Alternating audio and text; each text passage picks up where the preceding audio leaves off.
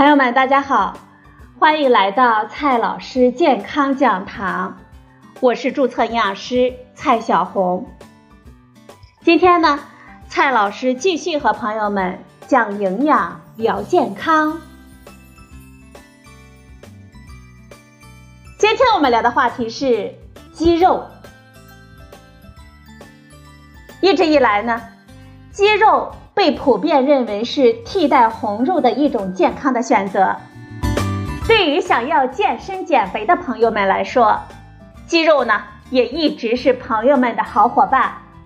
大家普遍认为鸡肉又健康又低脂，总之呢就是健康界的新星。然而，最近呢网上有消息说吃鸡肉关联高患癌风险。不少报道也称鸡肉会致癌，还说呢这是牛津大学的最新发现。那么，真的存在这个研究吗？这个研究呢是怎么回事儿呢？我们还能放心的吃鸡肉吗？今天呢，我们就来聊一聊鸡肉。这鸡肉致癌的说法倒不是空穴来风，还真有这么个研究。它是由牛津大学的研究人员完成的。研究人员呢，收集了四十七点五万名的中年英国人的数据，包括他们从二零零六年到二零一四年期间的饮食习惯以及患病的数据。结果发现，当中约有二点三万人患上了癌症。进一步的分析发现。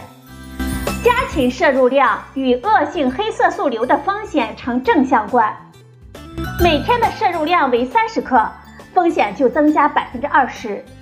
除此之外，前列腺癌和非霍奇金淋巴瘤的风险也都有增加。这或许是肌肉致癌的说法的来源吧？那么是不是真的呢？这个研究靠谱吗？大量的媒体报道称。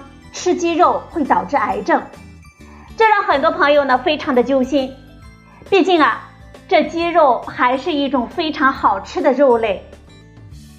其实，媒体的报道是非常片面的，目前根本不能证明吃鸡肉就会使人得癌症。首先，这个研究呢，并不是只分析了鸡肉与癌症的关系。他分析了我们饮食当中常见的肉类与癌症的关系，包括红肉、加工肉和禽肉，而且研究的结论也有好几个呢。这个研究的结论是，吃红肉和加工肉会增加肠癌的风险，红肉与乳腺癌和前列腺癌存在着相关性，禽肉的摄入与前列腺癌。和非霍奇金氏淋巴瘤呈正相关。然而，可能是红肉和加工肉，我们大家都说的太多了，都算不上什么新闻了。所以一些媒体呢，在报道的时候就只说鸡肉导致癌症了。毕竟啊，红肉和加工肉致癌的新闻呢，已经传了很多年了，我们大家呢也逐渐习以为常。但是。说到鸡肉致癌，这可几乎是头一回啊，比较具有新闻爆炸性。其次，这个研究只是一个观察性的研究，它的结论呢只是相关性，并且无法证明因果关系，也就无法得出我们吃鸡肉就会使人得癌症的结论。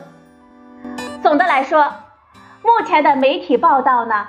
很多都是标题党，我们大家呢不用太担心。接下来呢，我们看一下鸡肉的营养到底如何。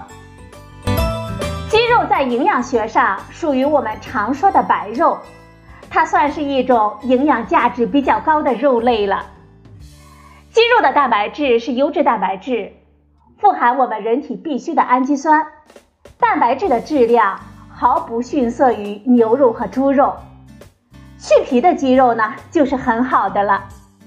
去皮后的鸡肉的蛋白质的含量可以达到百分之二十，和牛肉相当，比猪肉还要高一些。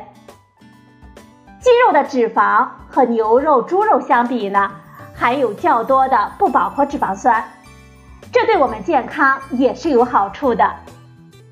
一些流行病学调查发现，我们每天吃一百克的鸡肉，不会增加心脑血管疾病和糖尿病等慢性疾病的风险。还有一点关键的是啊，鸡肉的价格低。我们买一只鸡只要十几块钱，非常的经济实惠。鸡肉的肉质细嫩，滋味鲜美。我们热炒、红烧、烤制、炖汤、油炸，可以说啊，怎么做都很好吃，非常适合我们吃货。真可以说是非常好的肉类的来源了。总体来说，鸡肉。还是一种不错的肉类。我们生活当中如何健康的吃鸡呢？鸡肉在营养学上属于白肉，用鸡肉替代一部分猪牛羊肉是有益我们健康的。不过，现在很多人都喜欢吃烤鸡、炸鸡、啤酒，这种吃法呢就非常不健康了。接下来呢？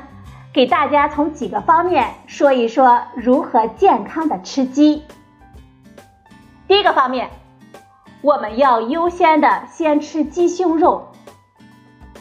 鸡肉当中脂肪最少的是鸡胸肉，大腿肉次之，鸡翅膀呢最高。第二个建议，我们要尽量的吃去皮的鸡肉，少吃鸡皮。鸡皮的问题呢，是脂肪含量太高了。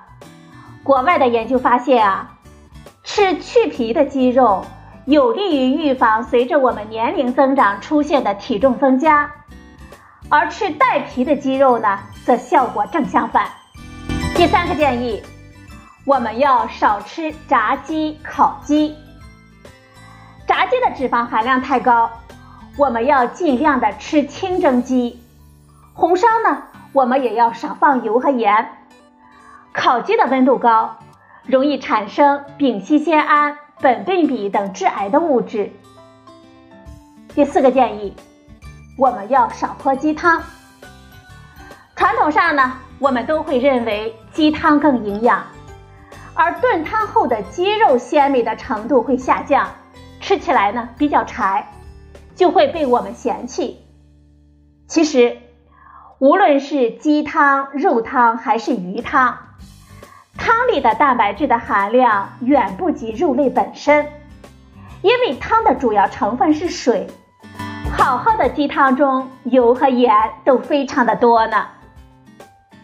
第五个建议，我们吃鸡肉也要适量。我国的膳食指南推荐我们每天四十克到七十五克的畜禽肉。吃太多了，能量就会摄入太多，也不利于我们健康。最后呢，我们来总结几句：鸡肉致癌的说法完全是媒体的片面的报道。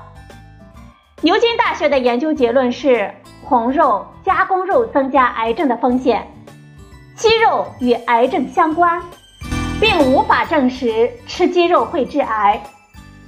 鸡肉富含优质蛋白质，而且含有较多的不饱和脂肪酸，性价比高，是很好的肉类。我们要优先选择吃鸡胸肉，少吃鸡皮，少吃炸鸡，少喝鸡汤。我们要适量的吃鸡肉，这对我们健康是有益的。好了，朋友们，今天的节目呢就到这里。